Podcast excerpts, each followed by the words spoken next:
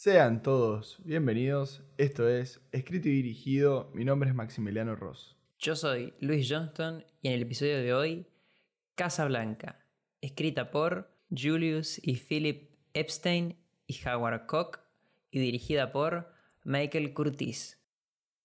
Welcome to Jurassic Park. I'm sorry, Dave. I'm afraid I can't do that. The name's Bond, James Bond.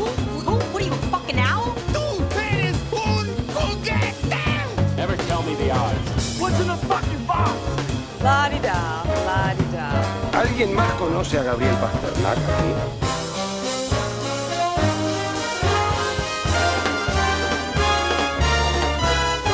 Not, not quite my tempo. Ahora sí, podemos hablar sobre quiénes componen este excelentísimo cast. En primer lugar tenemos a Humphrey Bogart, que interpreta al mítico personaje de Rick Blaine. Ilsa Land es interpretado por la magnífica Ingrid Bergman, que nada tiene que ver con el director de cine. Y Victor Laszlo es el personaje de Paul Henry. En plena Segunda Guerra Mundial, una Europa devastada, Estados Unidos aún sin tomar acción directa en el conflicto, la ciudad de Casablanca, en el Marruecos francés, se ha convertido en un purgatorio, donde civiles y refugiados tienen su última esperanza de algún modo lograr huir del viejo continente y escapar de la guerra. Es aquí donde conocemos a Rick Blaine, el dueño de uno de los bares de la ciudad, quien, con un pasado que intenta sepultar, deberá decidir si mantenerse ajeno o tomar partido en la historia. No quiero empezar, digamos, tirando datos ni nada, pero algo que me parece bastante fascinante en realidad de esta película es todo lo que tiene detrás. Y que una de esas cosas, para empezar, ¿no? Algo que muy bien decías a la, a la descripción de lo que hace a esta película, es que claro, Estados Unidos no se había metido todavía en el conflicto. Porque esto transcurre antes del 7 de diciembre del 41, que es cuando ataca Pearl Harbor. El problema es que cuando se estaba filmando la película, sí había pasado Pearl Harbor. Entonces, uno de los grandes conflictos que tuvo la materialización de este film fue ese. Fue intentar ir cambiándola para ajustarse a los intereses de un- una nación patriótica que se estaba metiendo en la guerra. Entonces, empecemos por ahí, empecemos por, por dar un poco de contexto, ¿no? Estamos en el año 42, estamos ante la gran avanzada nazi y ante, nada, el conocimiento total de, de la existencia de campos de concentración. Inclusive uno de los personajes estuvo pasándola muy mal ahí. Lo importante que termina siendo esta película para el espectador y de su sentimiento con la guerra. De cómo se termina afianzando por ese lado a la defensa de su nación, de su patria y al entendimiento de todos los refugiados. Porque se podrán decir muchas cosas esta película, pero termina siendo una película de, gente que está escapando por un futuro mejor. Así como bien vos decís, es sorprendente, digamos, pero cierto que Casablanca termina siendo una película de propaganda, así como uno, uno tal vez piensa en bajadas de línea extremas que terminan siendo muy obvias. Casablanca sutilmente lo es, pero sin abandonar esto de querer contar una historia atrapante, llena de clichés, absolutamente, pero una historia que por más veces que se la repita, aún así sigue siendo fantástica. Que creo que la deja parada como, una de las mejores películas de, de la historia. Verdaderamente creo que por la facilidad de poder adentrarse en ella y de poder apreciarla sin necesidad de, tal vez como es el caso de Citizen Kane, conocimientos de por qué es tan grande, de, técnicos del cine, aún así uno la puede apreciar 80 años después. Es que sí, sin dudas. Es más, bueno, la pregunta que tenemos que hacerte en esta nueva sección de escrito y dirigido que viene a ser un poco de, de clásicos y algo que creo que nos pone ante una ardua tarea que es la de hablar sobre esta película y, y estar a la altura, ¿no? Pero bueno, la pregunta que te tengo que hacerte sí o sí es sobre si crees que es o no la mejor película de todos los tiempos. Sí, sí lo es. Casablanca es la mejor película entra dentro de lo que serían también, de paso, mis favoritas, pero creo que tal vez si uno compara con los que el resto de la crítica considera como mejores películas, hay un par que tal vez por cuestiones técnicas uno no mucho entiende, si bien le pueden parecer buenas, no logra entender por qué está tan arriba, o quizás son historias de otros países, por ejemplo, pienso en Siete Samuráis. Quizás no es una historia que a uno le pega, porque de vuelta no, no es de la misma idiosincrasia, y si bien obviamente Casablanca no, no es una historia que tal vez a nosotros hoy vivimos ese contexto, el detrás de lo que hay, esta historia de amor que cuenta, es algo que no, que no envejece. Para vos, ¿cuál es tu opinión con respecto a esta pregunta que me hiciste? Esta es la segunda vez que,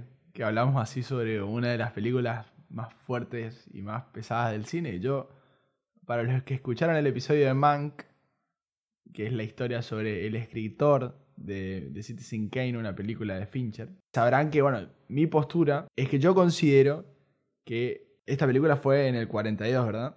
Por lo tanto, ya pasaron casi 80 años.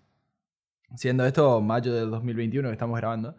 Entonces, yo me niego a creer, quizás es un poco de testarudez o no, o lo que sea, pero digo, no, yo creo que hay películas mejores en los 80 años.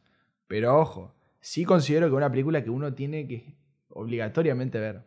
Y si la viste, ojalá que este episodio y que nosotros estemos hablando de esto te sirva para, para mirarla de vuelta, porque sí me parece que es algo que, que sí, que todo el mundo tiene que ver por una cuestión de que te enseña bastante, bueno, por lo menos a mí siento que me dio bastante so- sobre, las decisiones, sobre, sobre cómo es tener que decidir entre dos posiciones horribles y que, que nada, que la vida es eso también, ¿viste?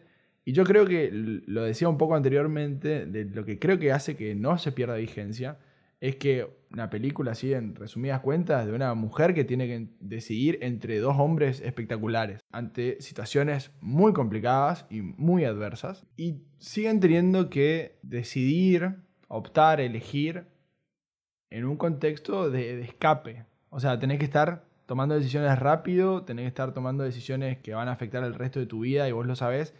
Y eso es fantástico, ¿no? Además de, que está acompañado por probablemente una de las mejores bandas sonoras de la historia del cine, una canción que nunca te vas a olvidar, un guion que, que se le pueden criticar mil cosas porque fue hecho a los tumbos, pero termina siendo muy funcional para la película. Y tiene esas cosas, viste, que si querés planear esto, no te sale. Esta película fue caótica en una cantidad de cosas. Hay veces que vos podés tener producciones caóticas y no va a salir. Y de un millón te sale esta. Y eso es lo que lo hace mágica. Me gusta que mencionas esa parte de que no tenía por qué ser así esta película, porque verdaderamente Casablanca era la siguiente película que había que hacer dentro de, de- Hollywood. Era Warner dijo, bueno, hagamos esta. Y nada, trajo al, director que trajo, trajo a los actores que trajo porque estaban, habían firmado contratos con Warner. Seguimos en este sistema en el cual los actores firmaban por X cantidad de películas con un mismo estudio pero era la siguiente, no, no había un plan, no había una idea de que, no, esta, de acá a 70 años se va a hablar de esta película, no, era la siguiente y creo que también eso le juega a favor y, hace justamente tan lindo a la historia, digamos, de que, de que años después se siga hablando, de que no era algo que se suponía que iba a ser tan grande como terminó siendo. Esa creo que es la principal diferencia igual con Citizen Kane.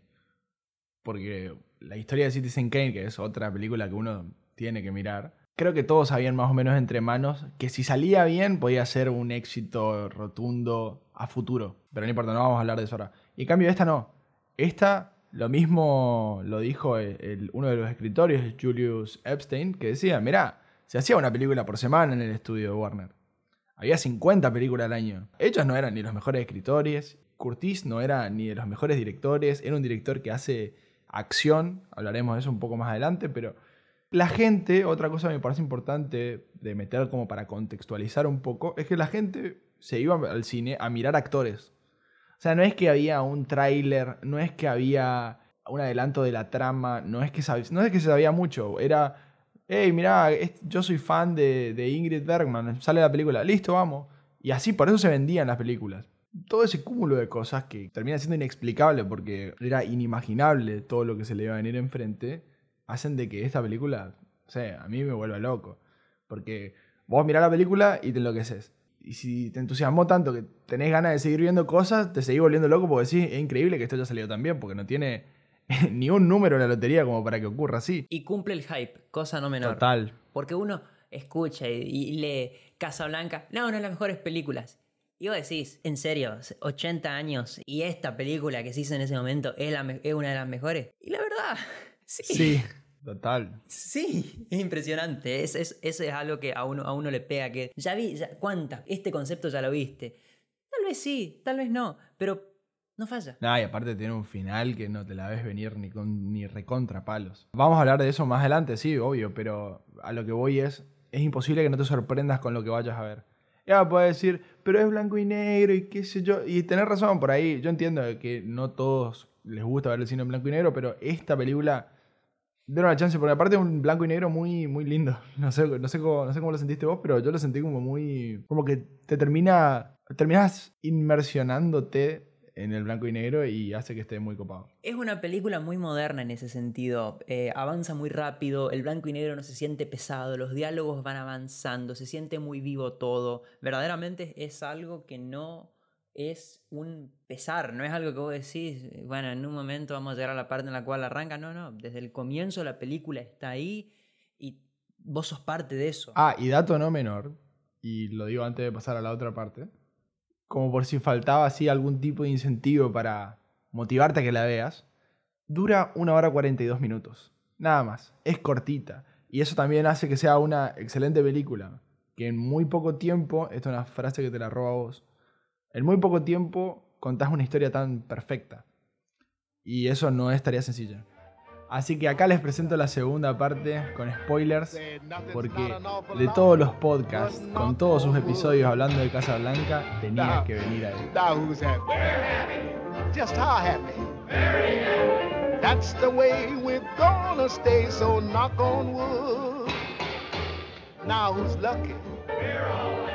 Bueno, empecemos fuerte esta segunda parte. Yo creo que lo que termina de hacerte decidir a vos como persona que está viendo esta película de que es una de las mejores películas de todos los tiempos es justamente el final. De que los últimos 20 minutos. Sobre todo la escena del avión cuando él le termina abriéndose a Laszlo y le dice, ella vino ayer a verme a mí y fingió que todavía estaba enamorada para conseguir las letras. ¿Vos crees? Opción A, ella lo superó a Rick y era cierto lo que él comentaba con esta afirmación. O, o no, que no era cierto, que lo estaba diciendo porque, bueno, ya está, tenían que irse y sabían que, que iba a quedar como algo sin resolver si, no, si él no, no lo comentaba. Y que lo seguía todavía amando a, a él, a Rick. No, definitivamente la segunda opción. Yo nunca siento en la película que Ilsa sienta por Laszlo lo mismo que siente por Rick. Inclusive en todas sus escenas juntos hay como una mirada muy... ella misma lo describe así, como de admiración hacia, hacia él, pero no, no de compañero, no de quiero pasar el resto de mi vida con vos. Inclusive Laszlo mismo cuando discute si, si pasó algo entre ambos, Ilsa y, y Rick, es un constante, si, pasó está bien, no, no- no pasa nada. ¿no? La- Laszlo tampoco me parece que es un tipo que tampoco está enamorado de Ilsa de, de la misma forma, tal vez egoísta, pero que bueno, pero que en fin y al cabo es, la- es toda la relación que hay entre Rick y Ilsa. Sino que es más una cuestión de vos me motivás a mí a que yo quiera avanzar con esta revolución, sin vos no puedo. Sos eso, sos mi motor, no sos mi fin último, digamos. Entonces sí, yo creo que efectivamente Rick le dice eso solamente para, listo, acá se cierra esta conversación y nunca más discutan del tema.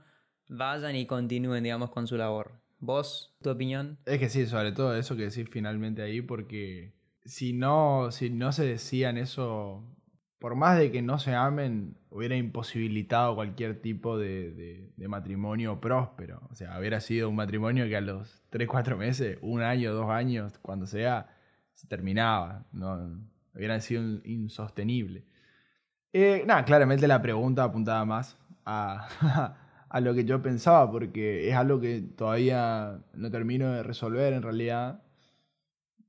Porque como que hay elementos suficientes para sospechar de que ella lo superó. No digo que nunca lo ha llamado, ni que no, no tenga resabios de ese amor, pero que para mí lo superó.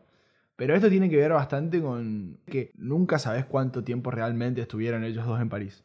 Y eso también es otro punto alto de la película.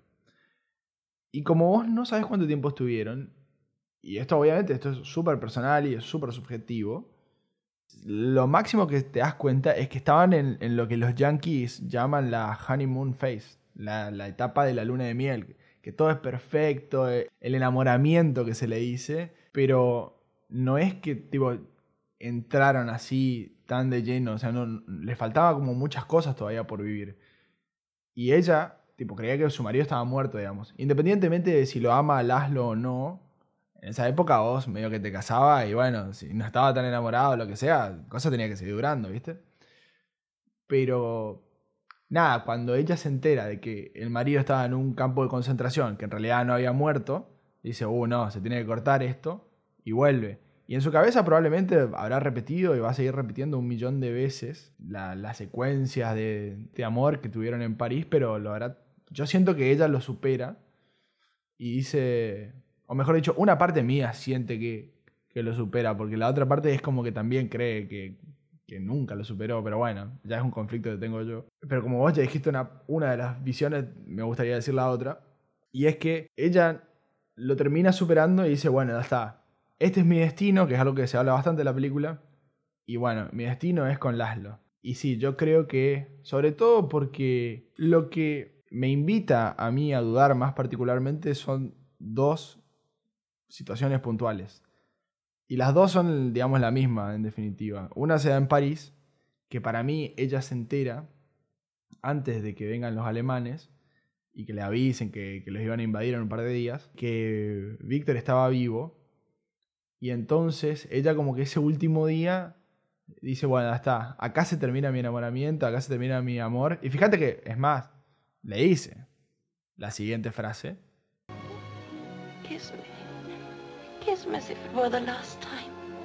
Que en español sería bésame como si fuera la última vez. Y después se da algo que es un recurso que repite la película, de que ella dice una, una frase sobre, por ejemplo, no, te vas a tener que ir vos en el tren, tal cosa. Y, y Rick la corrige y le dice, no, nos vamos a tener que ir los dos. Ah, sí, sí. Y después la segunda se da en Casablanca, que ya es con el avión, que le dice, bueno, pero Víctor ahora tiene todo para irse. Y él la vuelve a corregir y le dice, sí, tiene todo menos a vos. Y eso a mí es lo que me genera así como mucho ruido. Obviamente una hipótesis, capaz que no hay que pensarlo tanto y hay que disfrutar un poco más, pero bueno, me fue inevitable pensarlo. Para salir ahora un poco sobre, sobre este tema, sí quiero preguntarte, ¿vos qué dirías que cuenta la historia? ¿Es una historia de amor? ¿Es una historia de esperanza? ¿Es una historia sobre el patriotismo? ¿Cómo la describirías? Así en pocas palabras. Qué difícil pregunta me haces, porque justamente tengo entre mis notas, tengo, tengo marcado, digamos, Casablanca es el mayor mejunje de la historia. Porque verdaderamente la película roba y toma elementos de, de diferentes cosas, y creo que justamente esta es otra de las cuestiones que lo hace tan, tan particular, es que toma elementos de diferentes géneros, toma elementos de, de otros cines, obviamente Curtis siendo húngaro trae esta impronta más europea al cine americano, también la mayoría de actores donde solamente Humphrey Bogart es americano, todo esto me parece hace que terminen mezclándose varias cosas, eh, pero sí, en, en, en, lo más profundo es una, es una historia de amor, un, dilema moral que tiene este personaje, una historia de redención de, del protagonista que el condimento, si querés decirle, de la Segunda Guerra Mundial o del, decir es ahora o nunca, lo eleva a otro nivel, pero en, en, lo más profundo me parece que es eso, es historia de amor y de redención de un personaje, de si es tan moralmente corrupto como él se dice ser o es en realidad eso lo que él quiere mostrar hacia afuera. Sí, yo creo que más que lo que él cree que es, es una cuestión de que a él le gustaría ser así. Le gustaría ser un poco más hijo de puta, pero, pero no puede. O sea, le gana el corazón, le gana las buenas intenciones y puede ser un tipo de piedra porque no le queda otra que ser así porque bueno, ya está. Tuvo que sepultar todo ese dolor que, que fue ser dejado por la mujer que amaba.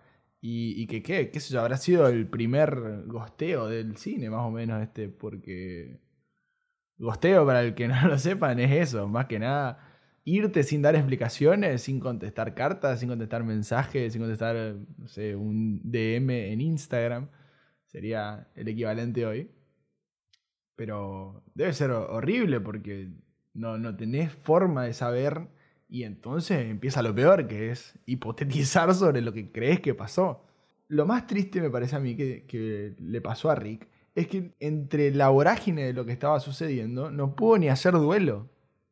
No tuvo tiempo. Llegó a Casablanca, se dio cuenta de lo que es Casablanca, que es un quilombo constante de cómo se mueven las cosas. Y bueno, fue aprovechando ventanita de oportunidad, entró por acá, entró por allá, o sea, fue acá, listo, más o menos construyó un nombre. Y parece que cuando el tipo ya está, ya soy el rey de esta ciudad. Y bueno, estoy construí, construí mi imperio y estoy contento con lo que construí. Y aparece la autora de la destrucción. Y claro, ahí el tipo, claro, tiene que hacer ahí el duelo.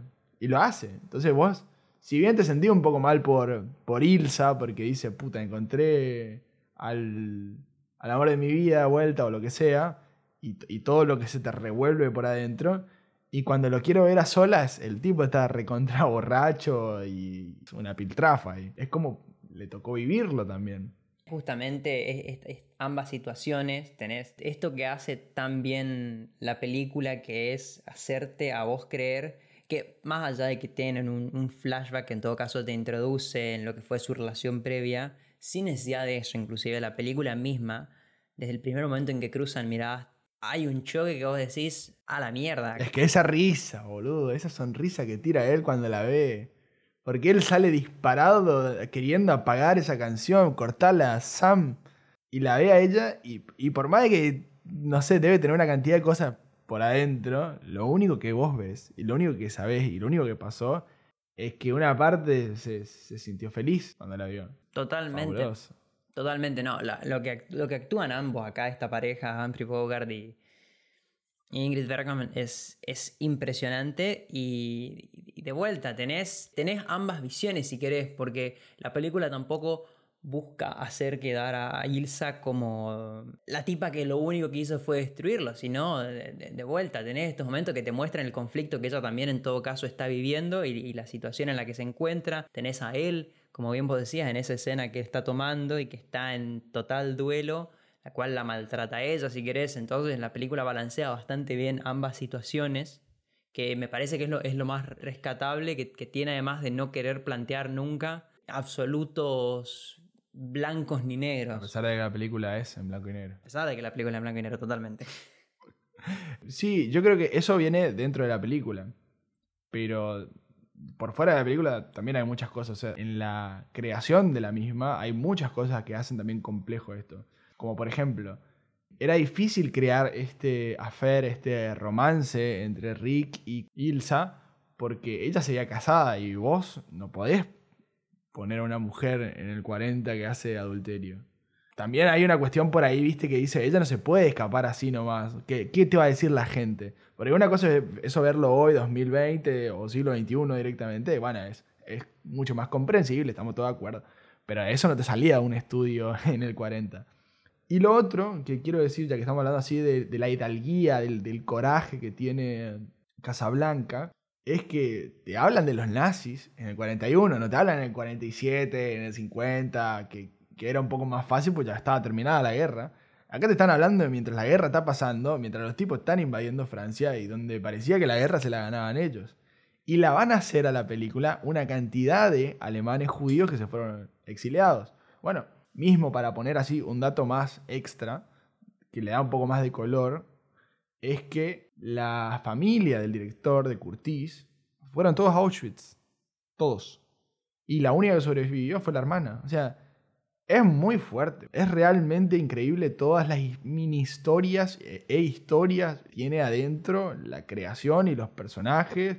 Podemos acá hablar cinco horas. Yo te puedo contar acá 800 datos y vos te- los vas a escuchar porque la verdad que te sorprenden, te llegan y decís, ¿cómo puede ser que con todos los quilombos que estaban pasando, con todos los conflictos que tenían, el director ya de por sí tiene conflicto permanente con o los productores o el dueño del estudio. Bueno, a eso tenés que sumarle a alguien que representa al Estado de los Estados Unidos puntualmente, que la película tiene que ser patriota. Bueno, pero Laszlo no puede ser tan bueno porque si Laszlo es bueno, el americano, el yankee, no está quedando tan alto. Y todo ese ida y vuelta súper complejo, ¿entendés?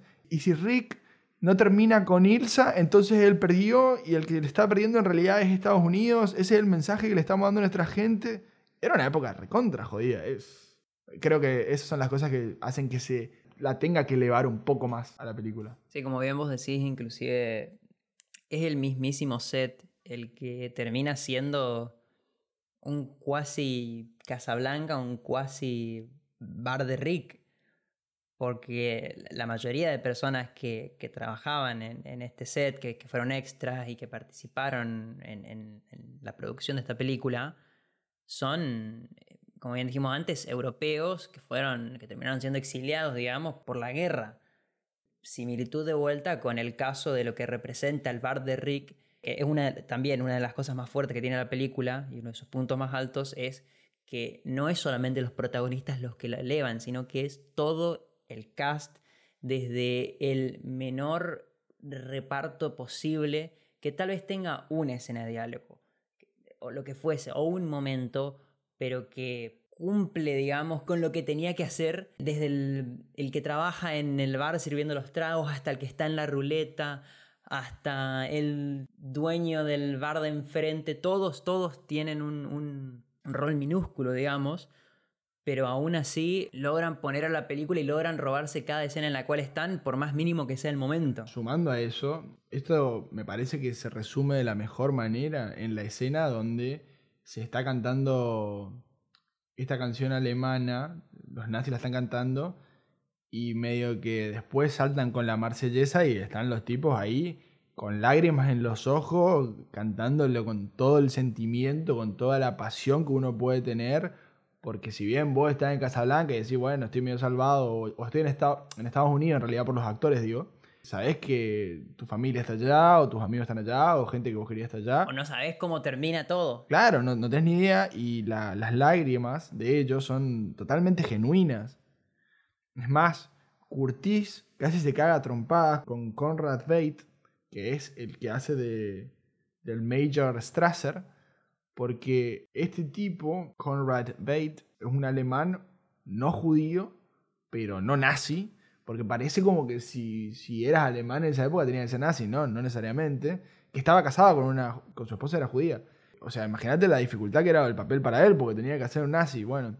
Entonces medio que se peleaban porque el tipo parece como que estaba muy contenido en su papel y, y para sacarlo así de su comodidad, Curtis lo, lo, lo empujaba a su límite de esa manera, como provocándolo y, y apurándolo y así, y bueno, vimos a este personaje que es genial, me parece que ese coronel nazi te, te asusta, boludo, es muy bueno lo que hace.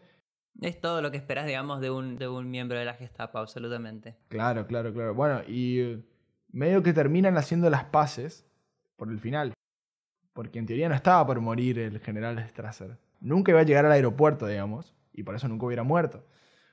el problema fue que en una de estas peleas le dice, si vos me respetás a mí como ser humano y como persona cercana al judaísmo, como sos vos, vas a matarlo y, me vas a dejar hacer malo y lo voy a hacer, pero me vas a matar porque si no yo no tengo con qué cara verlo a mis hijos. Es fuertísimo. Bueno, así finalmente siguió su consejo Curtis terminó muriendo.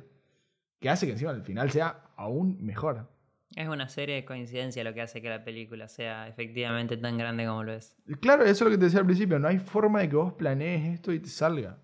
No hay forma, no hay chance. Porque aparte, justo que hablabas de los sets, los sets El único original es el del café, el resto son todos reciclados, porque estamos en periodo de guerra y acá hay que recortar a más no poder. Fíjate vos, hablando del set y del final, te cuento una, que la verdad que cuando lo vi me sorprendió muchísimo.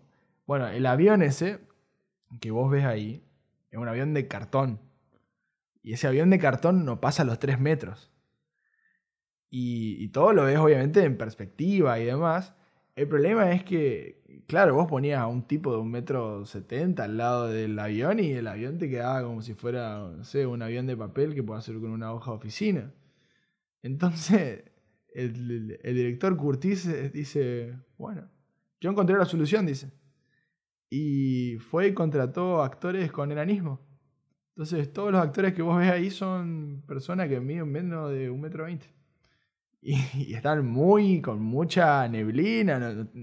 la miré, yo sabiendo esto, y no lo pude descifrar tampoco, pero, pero bueno, ese es el gran secreto. Otra cosa digna de mencionar de la película es, me parece, como bien dijimos antes, esto- estos personajes secundarios, pero además esta subtrama, si querés, de esta pareja de jóvenes búlgaros que de alguna manera como para bajar un poco, que, que no se convierta en un melodrama esta historia de, de, de- y Ilsa, permite, digamos, sobre todo en el caso de Rick, ver cómo, qué piensa, cómo se siente él efectivamente, cómo moralmente se encuentra él con respecto a lo que está ocurriendo cuando él no necesariamente tiene que hacer algo enfrente de todos, digamos, cuando lo puede hacer metiendo una mano negra por detrás en el caso de la ruleta. Creo que es también, de vuelta, otra cosa que notás en el resto de personajes secundarios, eh, Renault, quien a lo largo de la película no te parece un tipo malo, eh, sino que simplemente es, es- se está salvando él. Bueno, lo dijo igual, ¿eh? Yo soy un policía corrupto, te lo dice el primer momento. Sí, así como Rick es otro personaje que cuando importó y cuando efectivamente él no tenía nada que ni perder ni ganar de decir Rick mató al, a este soldado nazi, aún así no lo delata, digamos. Yo ahí diría que es por una cuestión más de, de que Casablanca te, te hace ser así.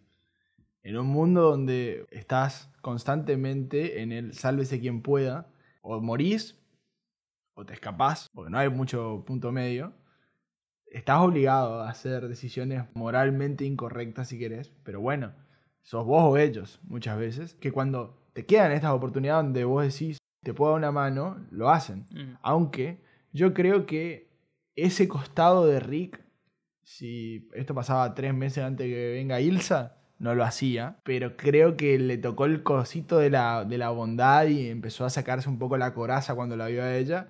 Entonces dijo, bueno, te puedo dar una mano y te doy una mano. Que me parece hermoso igual ese momento, porque es donde vos escuchás que él ayudó en la guerra española, escuchás que también ayudó a Etiopía. Y si bien vos podés decir, ah, es un buen tipo, una cosa es hacer algo lejano, remoto, y otra cosa es realmente tener injerencia en solucionar un asunto de un casamiento que tenía ocho semanas nada más. O sea que no sabés cuánto futuro tiene, pero de vuelta, como el amor de su vida tampoco habrá durado mucho tiempo. Dice, bueno, ¿por qué yo no pude ser feliz, pero capaz que ellos sí? Y eso creo que es lo magnífico de todo esto. Sin embargo, también es para mencionar que, y esto lo, lo noté la segunda vez, digamos, ahora de, de verla para este episodio, es, yo no había notado que al comienzo de la película, en un momento hay un banquero que trata de entrar, digamos, a, las- a la parte de, de casino, digamos, del bar, y, no lo deja justamente por ser un alemán. Él, mismo dice que es del Deutsche Bank, digamos, del Banco de Alemania, y no lo deja pasar a esta sección, e inclusive dice, "Te agradece que te estoy dejando entrar al bar. Entonces me parece que es una cosita que la notás, no al comienzo necesariamente, pero bueno, que suma. Es que la sucesión de ver las películas, de ver esta película, hace que vos le empieces a dar más pelota a los personajes secundarios, que son los que son muy buenos. Porque yo creo que el que más fácil lo identificás claramente por su simpatía, por, por lo gracioso que termina siendo y por lo buen compañero que es, es el del pianista, Sam. Te cautiva inmediatamente porque no solo que canta bien y que es súper simpático, también te das cuenta que es un gran amigo. Después, Carl, que viene a ser como este administrador de- del café, que dato no menor es amigo del director Curtis. Y medio que iban dialogando la película juntos constantemente hacia dónde tenía que ir y hacia dónde no.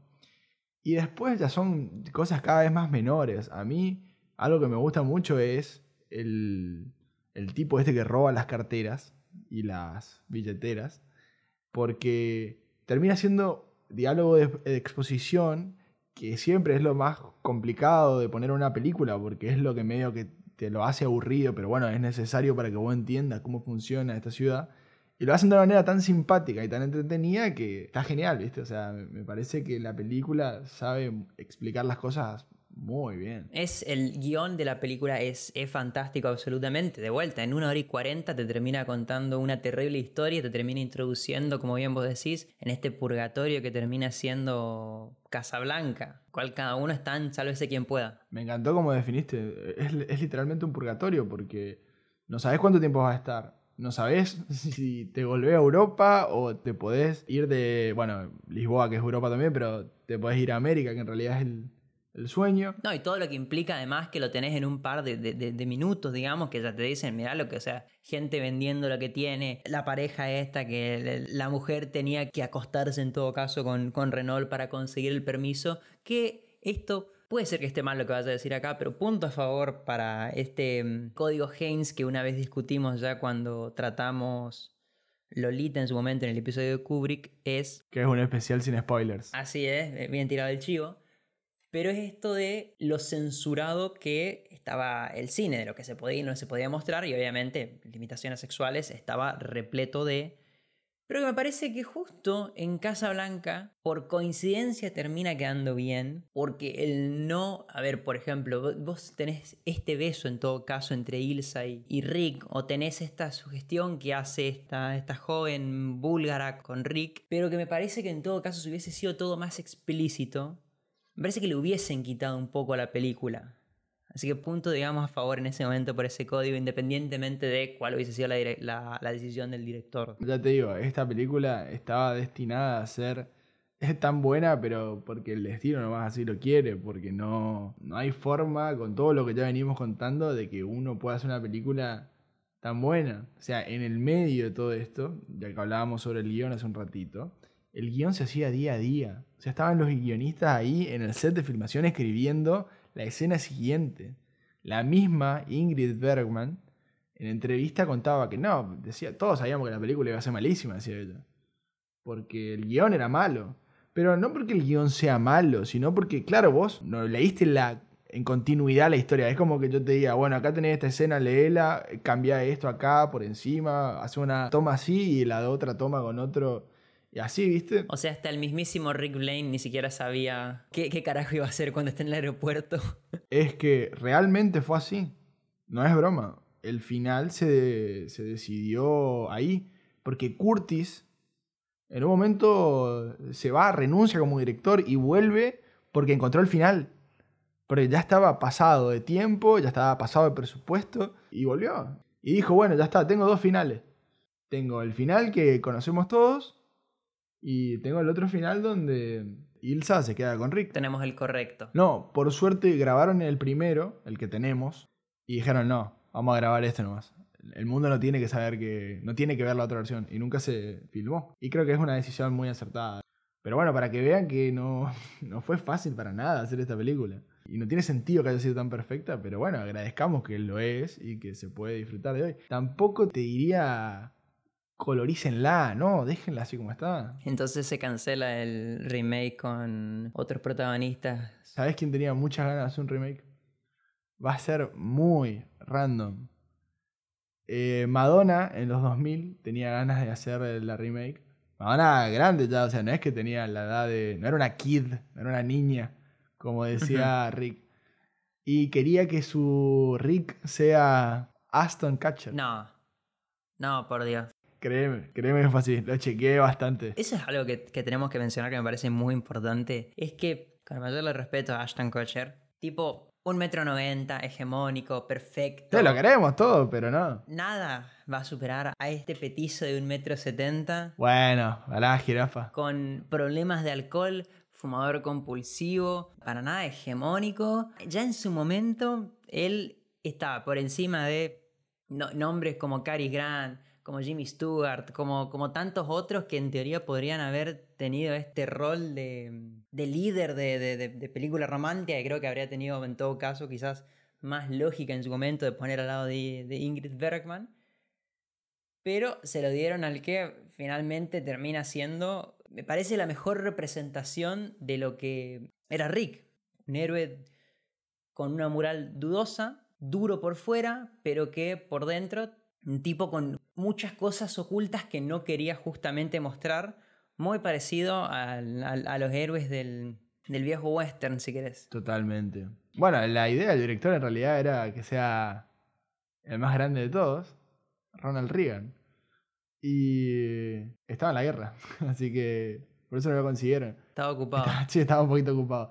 Así que eso también hace que, ya te digo, son cosas que, que le tocó ser lo que fue y, y entre eso es también la, la gracia que tiene un tipo como Humphrey Bogart, que no es ni el más lindo estéticamente, no es el más alto, capaz que no tiene la mejor voz o cualquier atributo que vos puedas decir, porque vos lo mirás y no es un Clint Eastwood, no es un Alain Delon. igual tiene un carisma, tiene una gracia, tiene una forma de ser que te compra y te cautiva muchísimo. Y eso a mí me encanta. Tengo una cosa para decirte que estamos hablando sobre los atributos físicos de los personajes. A mí, putenme, por favor, les pido, putenme. Me hace acordar mucho a la China Suárez, la señora Ingrid Bergman. Pero no sé, son parecidos que le encuentro que capaz que no, no, no son, pero se me hace muy similar cuando sonríe sobre todo. Pasando a lo que sería premiación, digamos, la película fue, quizás a diferencia de otras grandes, no fue mal vista cuando fue premiada, ni mucho menos. Es más, la película estuvo nominada a ocho premios de la Academia, terminó ganando tres, muy merecidos, obviamente: mejor director, mejor película y mejor guion. Sí, lo del director me parece que es algo que hay que decir, porque mm, creo que no se le da el reconocimiento, porque como no es un tipo que, que haya hecho películas, hizo demasiadas, hizo más de 160 películas, y eh, no hizo otras tan memorables No todas americanas, no todas americanas también. Y, y creo que como que no se le termina dando, por no capaz ser técnicamente perfecta quizás, el reconocimiento que merece. Pero bueno, él es un gran hacedor de que la historia sea como es la historia. Porque bueno, como dije, es, es un director de acción, es un tipo que mover la cámara bastante cuando los personajes se están moviendo. También usa las sombras de una manera muy interesante que a mí me gustó mucho, sobre todo cuando subían las escaleras y vos podías entrar a la pieza de Rick, como no hay una pared, se podía filmar eso, eso me encantó. Y me pone muy contento que le hayan dado este premio a Curtis.